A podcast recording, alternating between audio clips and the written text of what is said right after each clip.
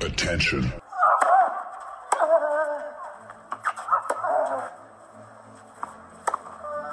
Bitte nehmen Sie schnell Platz, die Spieler sind bereit. Just quiet quickly, please. Für Hallo, da ist der Dominik Thiem. Quiet Please, den Tennisnet Podcast. Das verbale Hawkeye für alle Tennisfreunde, denen ein Aufschlag von John Isner nicht schnell genug ist. Hallo, hier ist Roger Fedor. Wie tief ist der Sand in Roland Garros? Hallo, ich bin Julia Görges. Was hätte Dominik Thiem erst mit einer beidhändigen Rückhand anstellen können? Hallo, hier ist die Angie Kerber. Und wer bringt unseren Gästen eigentlich das Handtuch? Also, shh, quiet please.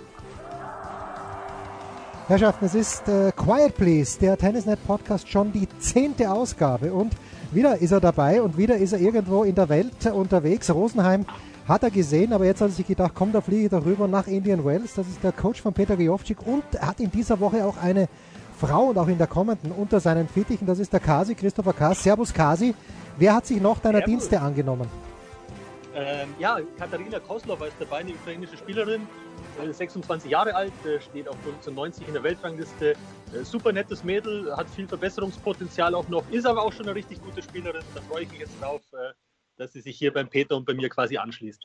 Zwei Menschen, die der Kasi betreut, aber fünf Menschen, die Michael Kohlmann, der deutsche Davis Cup Kapitän, in dieser Woche unter seinen Fittichen hat.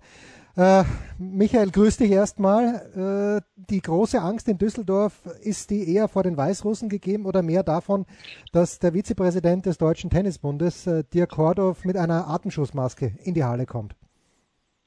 Ja, also die, die generelle, wir, wir, wir reden ja immer über, über den Sport, insofern ist die, die sportliche Angst auf jeden Fall eher gegeben.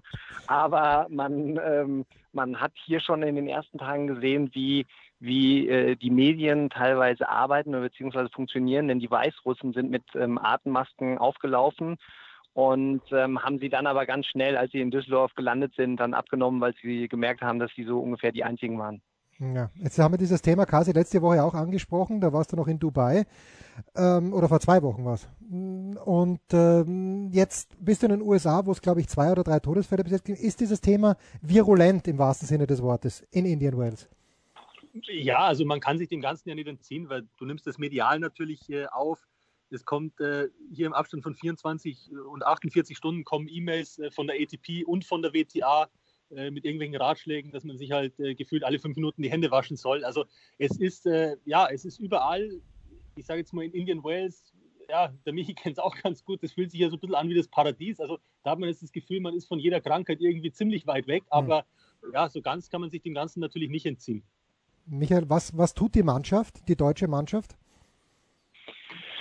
Du, wir, wir haben ähm, generell in dieser Davis Cup Woche ist ja so, dass es ähm, das auch mit ein paar offiziellen ähm, Sachen ausgestattet ist, mit einem normalerweise Official Dinner oder einem mindestens einem Meet and Greet und äh, diese ganzen offiziellen Sachen, sprich öffentlichen ähm, Aktionen sind abgesagt worden. Wir äh, beschränken uns auf das auf das Mindeste, was wir machen. Äh, äh, ja, sind bei bei der Auslosung jetzt, äh, aber ansonsten haben wir halt eigentlich unseren abgesperrten Bereich so ein bisschen versuchen uns von größeren Menschenansammlungen fernzuhalten, aber äh, wir haben Desinfektionssachen ähm, überall immer bereit, versuchen uns auch regelmäßig die Hände zu waschen. Klar, ist, ist es so, man, man muss da mit Sicherheit auch ein bisschen aufpassen, man muss, man muss einige Schutzmaßnahmen treffen, aber ansonsten äh, muss man sagen, ist es jetzt ähm, relativ normal. Also es ist jetzt nicht so, dass, dass wir jetzt ähm, einige Sachen komplett verbieten, sondern ich glaube, jeder ist äh, angehalten, ein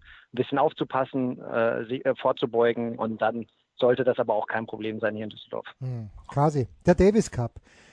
Erinnert man sich, äh, der Fußballspieler erinnert sich wahrscheinlich an sein erstes Ländermatch. Wie schaut's mit dem Davis Cup bei Christopher Kaas aus? ich weiß ja, worauf du hinaus willst. Ja? ich weiß es auch nicht. Erzähl mir bitte. Komm, du, komm du, raus, wirst, du ja, du wirst na pass auf, du wirst ja als Doppelspieler jetzt in, in deiner später Spätphase deines Wirkens hauptsächlich wahrgenommen. Aber wenn ich es richtig gesehen habe, dein erster Einsatz, der kam doch im Einzel, oder habe ich da was durcheinander gebracht? Nein, nein, das hast du richtig gesehen. Aber man muss auch dazu sagen, also das Einzel war bedeutungslos. Für mich hat es sich in dem Moment natürlich nicht bedeutungslos angefühlt, aber ähm, ja, es war in, in Garmisch-Partenkirchen haben wir gespielt, äh, Deutschland gegen Österreich mit genauso vielen österreichischen Fans in der Halle wie Deutschen. Und äh, ja, es war ein ganz starkes Team. Nikola Kiefer war im Team und Rainer Schüttler, das weiß ich noch, und Philipp Kohlschreiber. Doppel haben dann gespielt beim wichtigen 1 zu 1 äh, Kohlschreiber und Kiefer. Das konnte ich auch sehr, sehr gut nachvollziehen. Also das war auch hm. damals die richtige Entscheidung. Die haben auch gewonnen.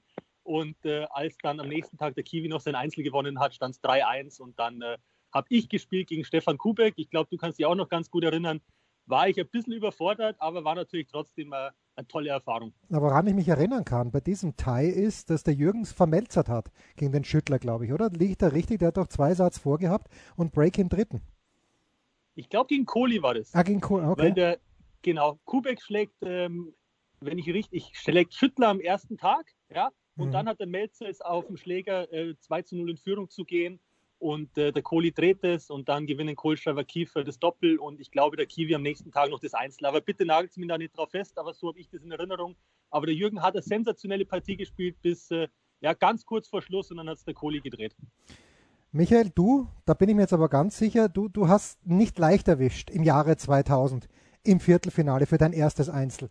Elaboriere bitte die Begegnung, die mir hier die daviscup.com offizielle Seite auswirft.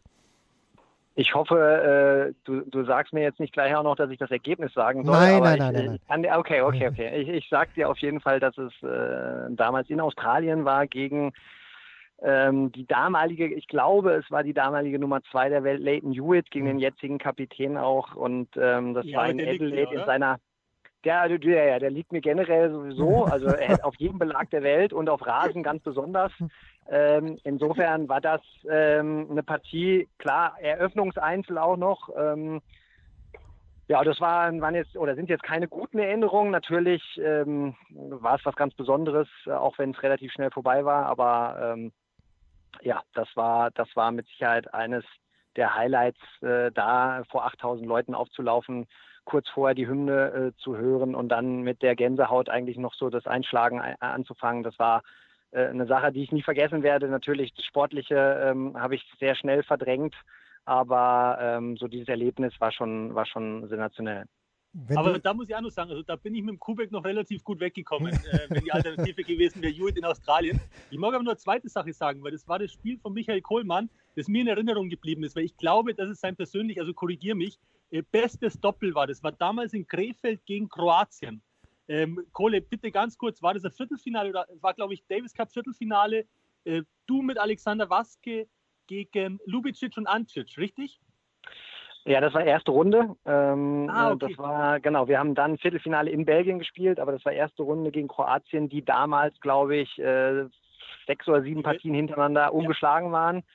Ähm, genau, ich habe äh, ja, ich habe die ganze Woche im Bett gelegen, war eigentlich krank, ähm, bin dann wahrscheinlich deswegen auch äh, ja am Samstag dann ja auf den Platz gegangen, ohne groß trainiert zu haben, habe eine halbe Stunde auf dem Platz vorher gespielt gehabt und klar, habe mir wahrscheinlich keine Gedanken gemacht, keinen Druck gehabt, einfach drauf losgespielt und das war mit Sicherheit, also äh, unter den Bedingungen bei 1-1 Spielstand mit dem, mit dem ganzen Vorzeichen äh, mit Abstand die beste Partie. Klar, das, äh, äh ja, das werde ich auch nicht vergessen, aber es ist sehr schön, dass du das auch noch vor Augen hast. Ja, ja ich war in der Halle, vor allem, das weißt du, glaube ich, gar nicht, weil du warst ja die ganze Woche im Bett gelegen. Ich bin ja zweimal dahin gefahren, um mit euch doppelt zu trainieren, weil euch ja ein Doppelspieler gefehlt hat, der im Bett gelegen ist.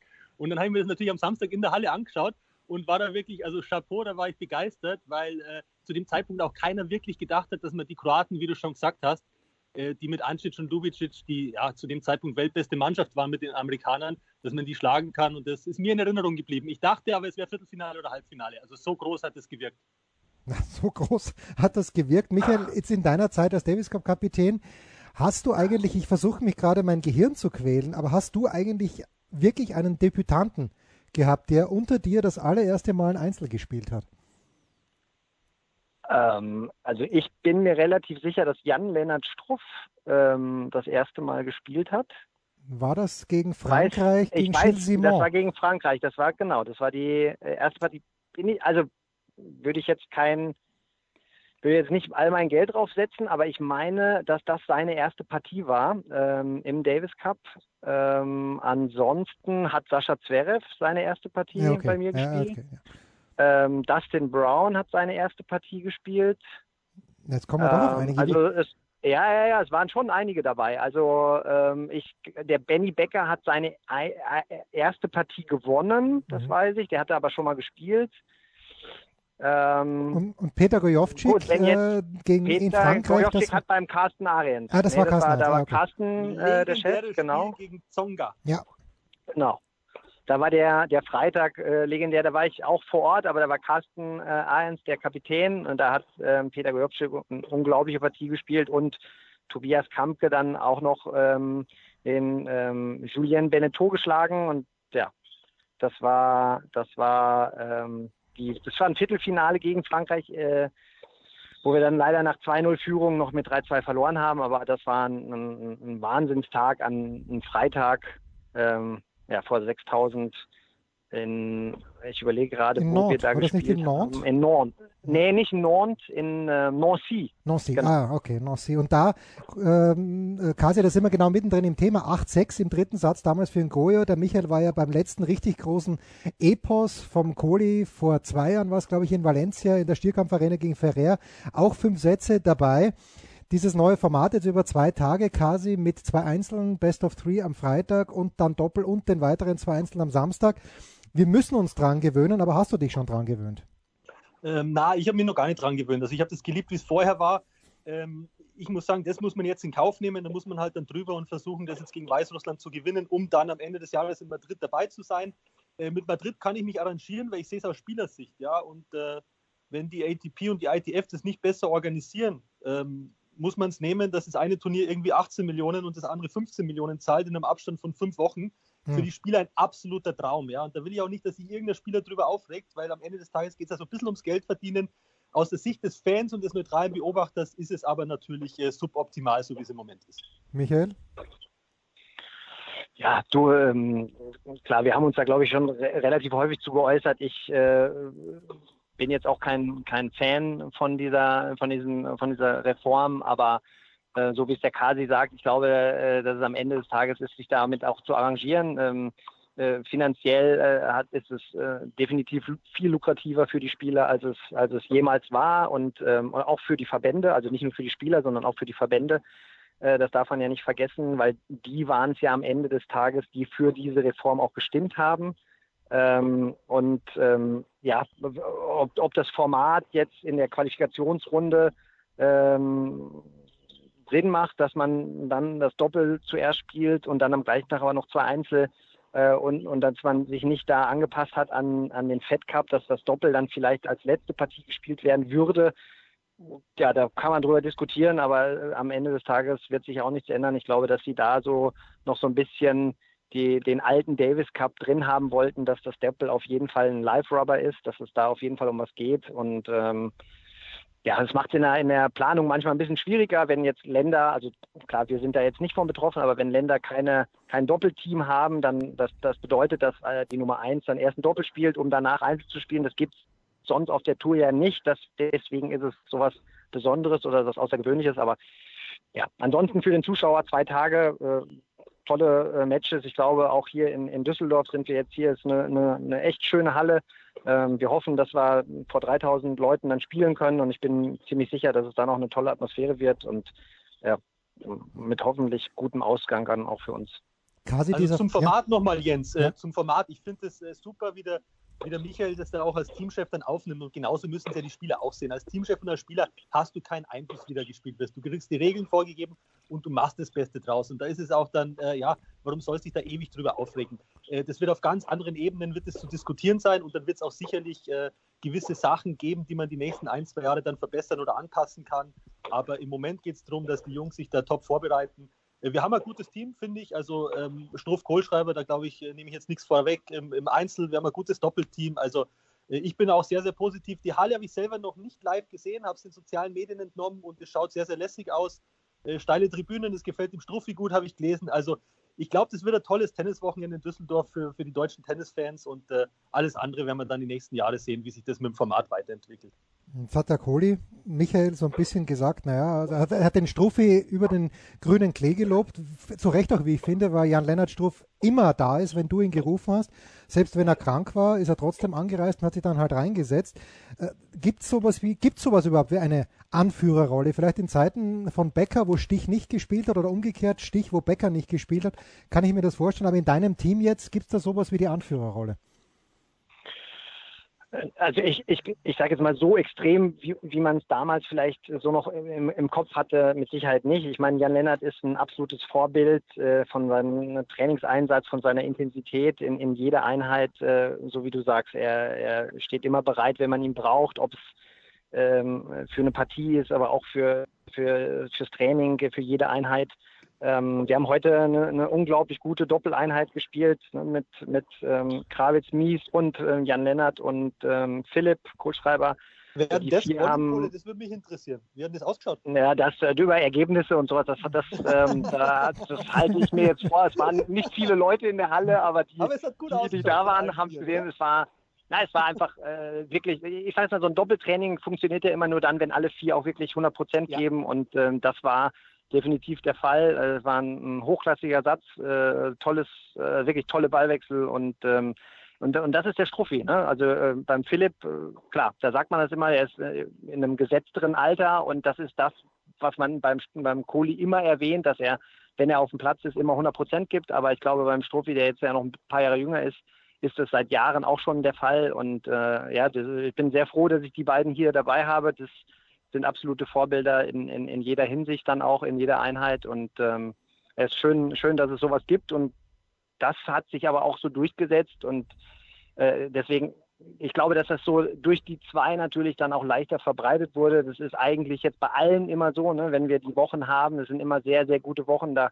da würde ich jetzt keinen irgendwie mhm. rausnehmen, der, der nicht alles gibt, sondern diese, diese Wochen sind immer was Besonderes und die Jungs ähm, geben alles dafür, dabei zu sein und, und, und dann auch, wenn sie vor Ort sind, dass wir, dass wir irgendwo erfolgreich sind. Und das ist äh, auf jeden Fall ein, ein sehr gutes, sehr gutes ähm, Team, was, was das immer zustande bringt. Ja. Kasi, kannst ich du. Auch, äh, um ganz kurz jetzt ja. einzuhaken, also äh, mir kommt das Mama ein bisschen zu kurz, auch ein Philipp Kohlschreiber. Das ist einfach Wahnsinn, dass der dann jedes Mal auch bereit ist, für Deutschland zu spielen, weil das darf man jetzt auch nicht vergessen. Das ist eine Karrierephase, wo man auch mal sagen könnte, du, ich gehe jetzt nach Indian Wales, ich spiele den Challenger mit dem Ranking, das er aktuell hat, äh, sich dann vielleicht auf das Tausende auch besser vorzubereiten hier vor Ort und dann zu sagen, äh, nee, also ich spiele gern für Deutschland, ich habe das immer gerne gemacht, äh, finde ich vom, vom Kohli sensationell, da kommt es mir manchmal ein bisschen zu kurz, ja, auch so in der öffentlichen Wahrnehmung, weil das ist nicht selbstverständlich, äh, wenn man jetzt schaut bei anderen Ländern, es spielt diese Woche nicht jeder. Und es sind viele Spieler einfach auch schon hier in Indian Wales auf der Anlage.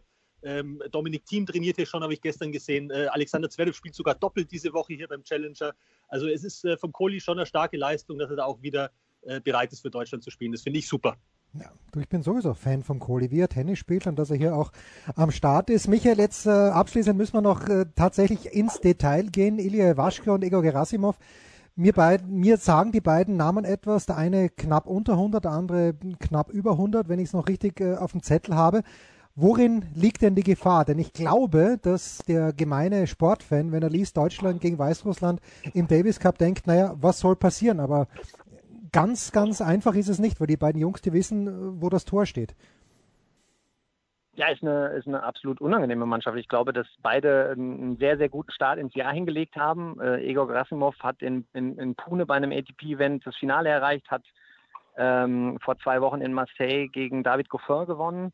Ähm, Ilya Iwaschka steht zwar jetzt außerhalb der ersten 100, aber war schon mal unter den Top 100 und ist für mich so ein bisschen der komplettere Spieler von beiden, hat aber auch in diesem Jahr äh, viele enge Matches verloren, hat in mhm. Australien ähm, 7-6 im fünften gegen Kevin Anderson verloren, hat äh, jetzt auch in Marseille vor zwei Wochen gegen Marin Cilic 6-4 im dritten verloren. Also der hat auf jeden Fall die Klasse und äh, das Potenzial, auch gegen äh, besser positionierte Spieler zu gewinnen.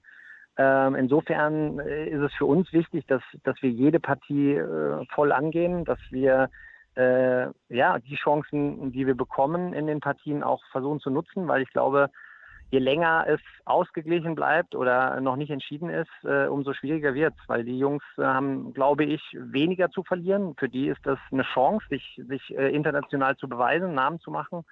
Und äh, klar, bei uns erwartet man, dass wir das gewinnen. Ähm, äh, ich sage auch, dass wir vom Papier her mit Sicherheit Favorit sind. Das, das muss man, glaube ich, auch so ähm, hinnehmen und auch akzeptieren. Aber ähm, vom Sportlichen her ist es auf jeden Fall äh, eine schwierige Aufgabe erstmal. Ja, ich freue mich drauf. Düsseldorf, äh, Freitag 16 Uhr. Kasi wäre natürlich auch gern dabei, aber Kasi, ein Wort natürlich noch. Peter Gajowczyk, dein Schützling, spielt in dieser Woche den Challenger. Gehe ich richtig in der Annahme, dass er nächste Woche in die Quali geht? Wie geht's dem Goyo jetzt? Denn er ist ja seid ihr nicht ganz gesund angereist. Dein Spieler zumindest. Ja, ja, genau. Also um Goyo geht es jetzt ein bisschen besser. Der ist jetzt natürlich noch nicht bei 100 Prozent äh, nach der Krankheitsgeschichte in Dubai. Aber ja, ob es jetzt beim Challenger schon reicht, da äh, Matches zu gewinnen, das, das, kann ich nicht beurteilen. Aber wir haben dann entschieden, äh, frühzeitig eben hierher zu gehen, uns zu akklimatisieren, gesund zu werden, dann langsam fit zu werden. Jetzt ist er irgendwo zwischen gesund ist er, aber fit ist er noch nicht. Okay. Und dann haben wir halt aber immer noch eine Woche, bis dann eigentlich das große Turnier losgeht. Und deswegen war es die richtige Entscheidung. Und jetzt schauen wir mal. Vielleicht reicht es doch schon beim Challenger, dass er der Runde gewinnt. Ich freue mich aber auf alle Fälle auf den Davis Cup. Also Michi, auch hier von meiner Stelle, wir wünschen euch da alles Gute. Wir verfolgen das natürlich auch. Ja, vielen Dank euch auch. Wer es sehen möchte, wer es sehen möchte, sportdeutschland.tv überträgt, wenn ich es richtig gesehen habe, live und kostenlos. Und wir machen jetzt einen großen Sprung, nämlich von Düsseldorf nach Bremstetten, denn dort hat der österreichische Teamkapitän ein paar, ein paar Minuten Zeit für uns. Servus, Stefan Kubek. Hallo, Servus. Und dazugekommen ist natürlich der Mann, der, Alex, ich lehne mich ganz weit aus dem Fenster, aber du wirst es für Servus TV kommentieren, oder Alex Antonic? Servus, Alex.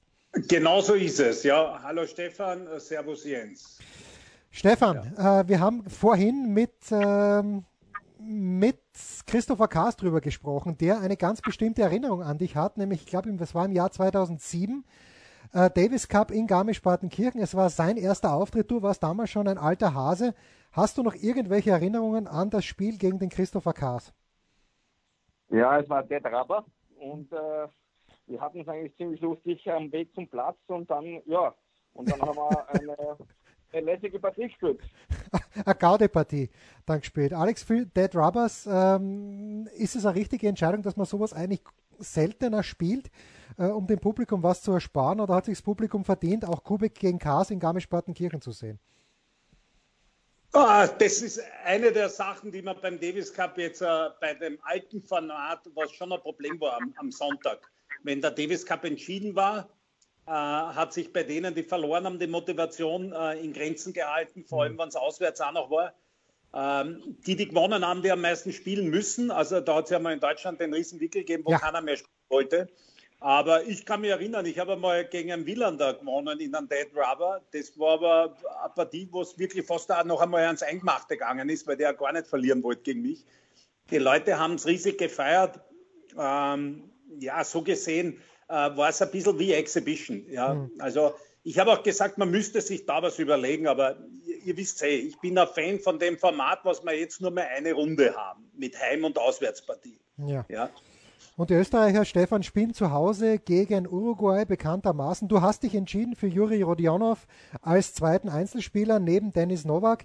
Äh, schwierige Entscheidung, Stefan, oder ist das nach den Leistungen von Juri für dich klar gewesen schon vor der Woche? Na, so einfach war es gar nicht. Aber im Training haben alle sehr gut gespielt. Auch der Ofi hat äh, wirklich eine super Sätze gespielt, auch gegen den Juri. Juri äh, war im Training jetzt äh, gestern, sage ich jetzt einmal, noch ein bisschen müde. Der ist allerdings auch erst am Montag äh, gelandet und äh, braucht halt vielleicht noch den einen oder anderen Tag. Aber der hat einfach das Selbstvertrauen und die letzten vier Wochen, die Erfolge, was er da gefeiert hat, äh, von von der Nummer 350 auf die Nummer 168 nach Vorschießen in vier Wochen. Äh, da musst du schon einiges äh, gewinnen und vor allem äh, hat der unglaublich viel Selbstvertrauen gedankt in den letzten Wochen. Mhm. Alex, was ist beim Juri besser geworden? Abgesehen vom Selbstvertrauen, merkst du in der Spielanlage auch was anderes? Äh, ich habe mal ein bisschen zugeschaut. Äh, ja, Alex, bitte. Ich bin jetzt ganz offen, da hast du wahrscheinlich jetzt mehr gesehen ähm, im, im, im, Stream von, von der ATB. Ich ja. habe mir ein paar Highlights angeschaut. Ich habe mir ein paar Sachen angeschaut, so wie der Stefan jetzt hat, hat eines erwähnt, was für mich ganz klar für den Juri spricht wenn dieser Kerl mit dem Tennis, was der spielen kann, Selbstvertrauen hat, dann kenne ich wenig, die wirklich gern gegen so einen spielen wie den Juri, vom Spielertyp her. Ein Lefty mit, ein, mit einem Mega-Ausschlag, mit einer sehr, sehr guten Hand, mit einem giftigen Spiel, was schwer auszumachen ist. Und wenn der sein Spiel einmal äh, geordnet zu Wege bringt, das heißt, dass auch er immer weiß, was er macht, äh, dann ist der Typ richtig unangenehm. Und ich glaube, dass ein sehr, sehr wichtiger Punkt, das hat der Wolfgang Klima schon immer wieder angesprochen, ist dieser Javier Frana jetzt an seiner Seite. Mhm. Auch ein sehr, sehr starker, der Stefan kennt ihn sicher noch, ähm, sehr, sehr starker Argentinier gewesen, noch dazu ein Lefty, sehr, sehr geschickter Kerl, super Doppelspieler auch gewesen.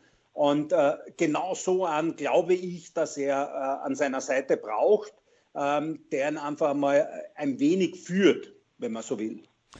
Stefan, du hast dem Juri im vergangenen Jahr seine Premiere beschert in Salzburg, damals auf Sand. Jetzt spielt er auf Hartplatz. Äh, was hat sich, hast, hattest du im letzten Jahr den Eindruck, dass der Juri so ein bisschen an Debütantenangst hat? Was hat sich verändert für den Juri in diesem Jahr?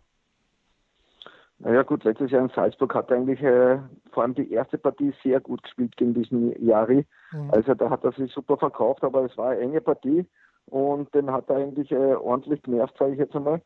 Äh, in der zweiten Partie war die Situation unter Herrn Watzing. Äh, der war 19 Jahre, spielt, läuft äh, beim ersten Mal Davis Cup spielen bei zwei beide ein. Das ist eine Situation, die ist einfach tough. Mhm. Und dann hat er noch einen Cut, der auf der anderen Seite wirklich äh, mit Heavy Spin gezupft hat und kaum Fehler gemacht hat. Äh, das war, ja, das war nicht Stefan, ich muss dich berichtigen. Ja. Stefan, er hat sogar zwei gehabt auf der anderen Seite, weil gefühlt hat er gegen Nico Masu auch noch spielen müssen. Weil der ist ja immer ja, gut, äh, das wissen wir ja. Aber das wissen wir ja, der, der Nico, der ist äh, ja, der ist grundsätzlich immer mit Herz dabei. Und äh, aber das war einfach Wahnsinn. Äh, der hat äh, er, er, hat gefeitet bis zum Ende, hat alles gegeben, aber es war quasi einfach zu viel, das Ganze. Mhm. Und jetzt kommt er aber mit richtig viel Selbstvertrauen daher auf Hardcore, wo er jetzt eben äh, zwei Challenger gewonnen hat und das Semi gespielt hat. Er sagt selber, äh, es ist vielleicht sogar ein bisschen langsamer als, äh, als in Amerika, aber sehr ähnlich. Das heißt, er hat genau bei solchen Bedingungen gut gespielt und sich das Selbstvertrauen aufgebaut. Deswegen glaube ich einfach, äh, dass, äh, so wie der Alex auch gesagt hat, wenn man ihn gut führt, äh, unter, unter Kontrolle bringt, dann äh, kann der da einiges äh, äh, anrichten. Und ich habe auch gestern am Abend, äh, also spät in der Nacht eigentlich noch mit dem Javier telefoniert, mhm. äh, weil der hat ihn ja betreut die letzten vier Wochen und dann habe, da habe ich ein bisschen nachgefragt und da habe ich einige gute Tipps gekriegt und da werden wir heute noch gemeinsam mit ihm telefonieren und äh, uns einen Gameplan äh, quasi machen. Und ja, und dann ist alles gut. Alles gut und die Nummer. Man, man muss ja fairerweise auch sagen, man muss ja fairerweise auch sagen, äh, der H-Platz kommt uns ja gegen Uruguay wirklich entgegen. Weil ich, ich habe mir ein bisschen vorbereitet, dieser Martin Cuevas, ich weiß nicht, äh, Stefan, du, du siehst das jetzt vor Ort, aber gefühlt hat er drei Jahre auf der Tour nicht mehr aufs, auf, auf H-Platz gespielt. Ich habe kein Ergebnis gefunden die letzten drei Jahre auf der Tour, auf der ITF-Tour, wo er H-Platz-Ergebnis fing. Im Davis Cup hat er ein paar Mal äh, gespielt, aber da wahrscheinlich gegen Panama oder sowas, ja, oder Costa Rica.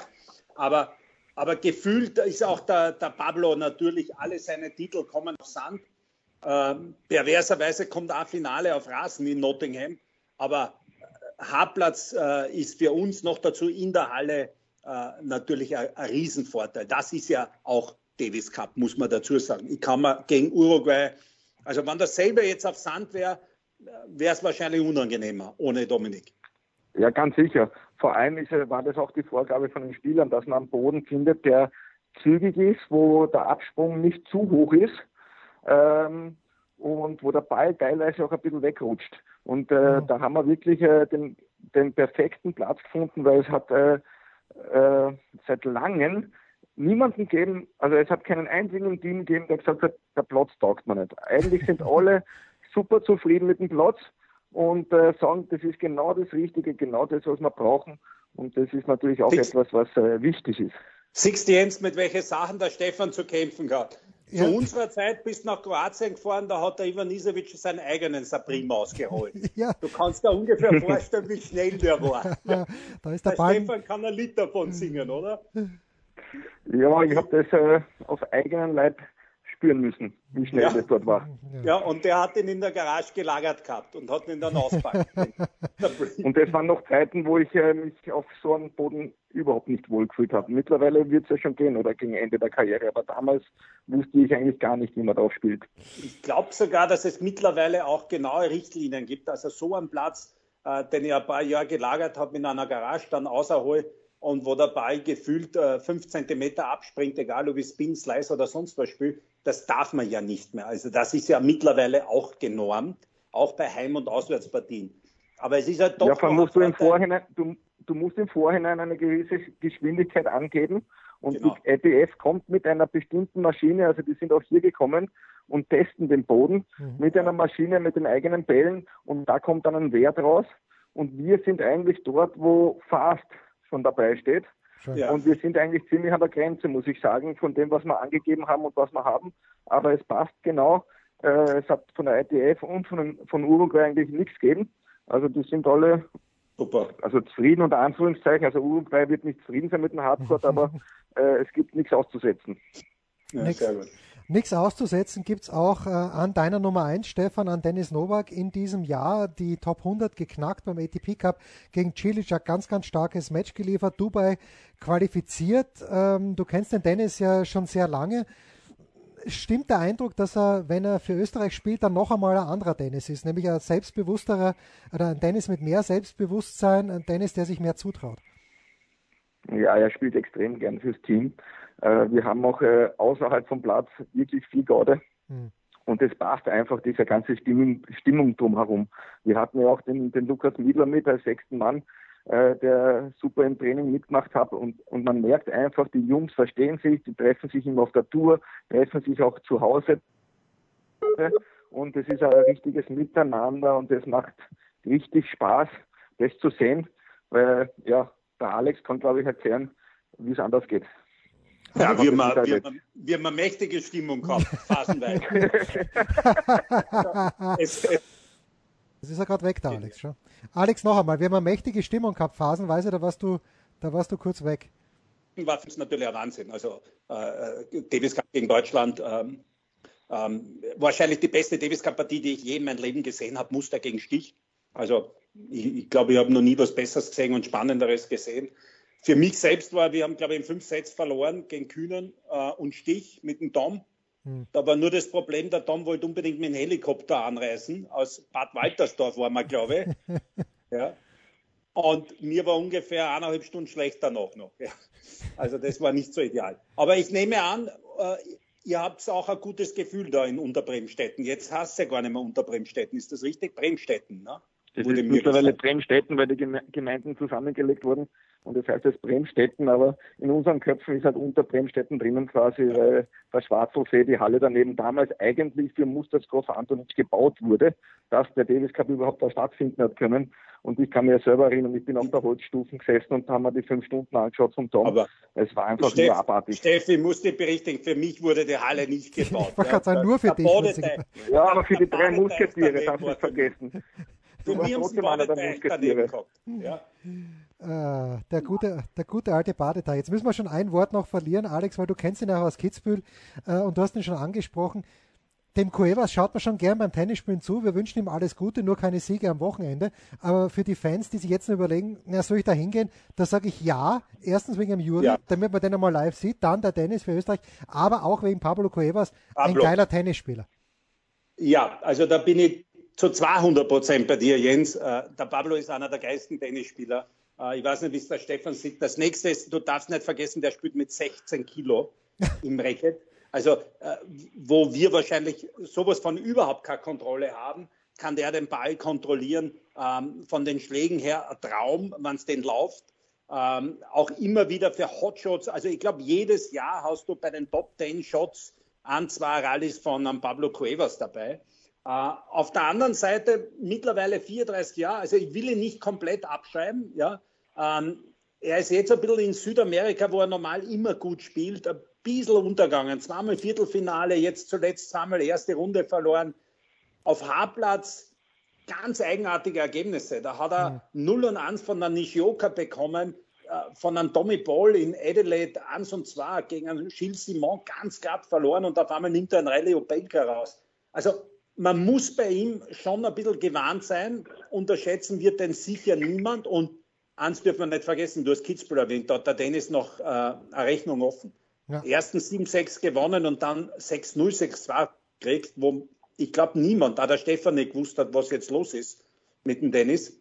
Mhm. Also ich glaube, der äh, hat definitiv eine Rechnung offen, aber zuerst muss er mal den Bruder ähm, besiegen morgen und da kann vielleicht der Juri schon äh, für Überraschung sorgen. Weil ich glaube eines, dass Juri Rodionov den Cuevas überhaupt nicht liegt auf Freiplatz. Das hoffen wir. Und äh, die Abschließende Frage, Stefan, an dich ist, äh, du voriges Jahr in Salzburg, da hattest den Ossi noch dabei. Da ist das Doppeltraining natürlich fest gewesen mit Marach und Melzer gegen Oswald und wen auch immer. Wie funktioniert das jetzt in Graz? Weil du hast ja mit dem Ofi und mit dem Dennis und mit dem Juri und mit dem Miedler, das sind ja jetzt keine Doppelspezialisten. Äh, kriegst du ein gescheites Doppeltraining zusammen mit den alten Suits? Ja, der, der Miedler äh, ist ein guter Doppelspieler. Richtig, richtig guter Doppelspieler. Okay, ja. Und äh, also da, da, ist alles da. Beim Lucky ist auch so, dass der eigentlich, äh, sage ich jetzt einmal unter Anführungszeichen, als Ersatzmann äh, eigentlich ideal wäre, weil der Einzel und Doppel spielen kann. Mhm. Also der ist da wirklich bei beiden gut, kommt bei allen gut an. Aber es war halt äh, letztendlich nur Platz für fünf. Mhm. Und äh, da hat er leider Gottes auch zu wenig äh, Ergebnisse gehabt. Aber das ist schon einmal ein sehr guter Doppelspieler. Und dann hat, hatte ich das Glück hier, dass der Julian Moll ah, ja. als Trainer vom, vom, vom Dennis Novak mit ist. Und äh, gestern äh, ist er schon am Platz gestanden und hat den einen oder anderen Satz gespielt, gemeinsam mit, äh, mit dem Luki. Und das war echt lässig, weil das war ein sehenswertes Doppel im Training. Und, und zur Not hätte ja der Stefan noch eingreifen können. Doppelsieger mit Kohlschreiber, oder? In Kitzbühel, natürlich. Ja, Aber äh, es ist schon ziemlich schnell, was die Jungs da spielen. Und ich, äh, mich juckt ja auch immer beim Davis Cup, ich will ja immer mitspielen, nur es reicht halt nicht so wirklich. Also Return, wenn ich weiß, wo es hinservieren, das geht natürlich noch. Von hinten auf, aus einer Ecke schlagen geht auch. Aber wenn es dann wirklich da zur Sache geht im Doppel, die Jungs, äh, das, das ist so schnell, da bin ich, muss ich leider, leider Gottes sagen, ein bisschen überfordert. Aber Jens, äh, was wir auch nicht vergessen dürfen, weil wir Pablo Cuevas und K. Doppel vielleicht äh, Uruguay, die haben schon einen, ich muss auch gestehen, Ariel BH kenne ich nicht, 72 ist der im Ranking. Ja. Äh, der Stefan wird ihn jetzt ein paar Mal gesehen haben. Aber auch hier Pablo Cuevas, ja. neun Titel im Doppel, unter anderem Wien in der Halle mit Popana gewonnen, Kitzbühel gewonnen, Masters in Monte Carlo gewonnen, Paris gewonnen, also Roland Garros hm. und ATP Masters in Rom gewonnen und teilweise mit verschiedenen Partnern das zeigt schon, dass der Kerl auch im Doppel weiß, auch auf Hartplatz, lustigerweise auch Moskau gewonnen, was er, was er tut. Also weiß, wo das Tor steht, auch im Doppel. Wir freuen uns ganz narrisch auf dieses Wochenende. Die Deutschen also in Düsseldorf gegen Weißrussland auf sportdeutschland.tv und Österreich in Fernsehen im freien Fangbahn bei Servus TV. Alex, äh, brüllst nochmal hinaus in die Welt. Wann kann man dich hören? Wann kann man den Buben vom Stefan bei der Arbeit zuschauen? Ab 15 Uhr morgen auf oder bei Servus TV, wie es heißt. Ja. Und äh, das Wichtigste ist, Stefan, ich wünsche euch alles Gute. 2-0 Führung, dann wird der Samstag entspannter. Ja. ja, danke. Was? Was? Ja, mhm, ja, das ist ja das Wunschdenken. Ja, nein, also das wäre idealfall natürlich und das wünscht man sich als Captain, aber äh, wie wir alle wissen, hat der Davis Cup immer seine eigenen Geschichten. Und äh, ich hoffe, dass die Geschichte normal bleibt und dann geht alles gut. Also 2-0. Also 2-0. Das wäre normal. mit, mit, mittlerweile wäre ein 2-0 für uns normal. Wunderbar. Dankeschön, ja, okay. Stefan Kubek. Danke, Alles Gute, danke Alex. Das war's. Quiet Please, der Tennisnet Podcast. Zehnte Ausgabe. Und, Wir freuen und, uns. Und viel Glück für die Deutschen natürlich auch. Ja, das werde ich ausrichten. Grüße. Das werde ich ausrichten bei einem ehemaligen Doppelsieger von Kitzbühel, dem Kohlschreiber. Da freue ich mich auf. Bis dann. Bitte. Sehr gut. Spiel, Satz, Sieg. Das war Quiet Please, der Tennisnet Podcast. Liked uns auf Facebook, folgt uns auf Instagram und verpasst auf keinen Fall unsere Live-Ticker auf tennisnet.com. Neben all den anderen Artikeln, Gewinnspielen und Serviceberichten.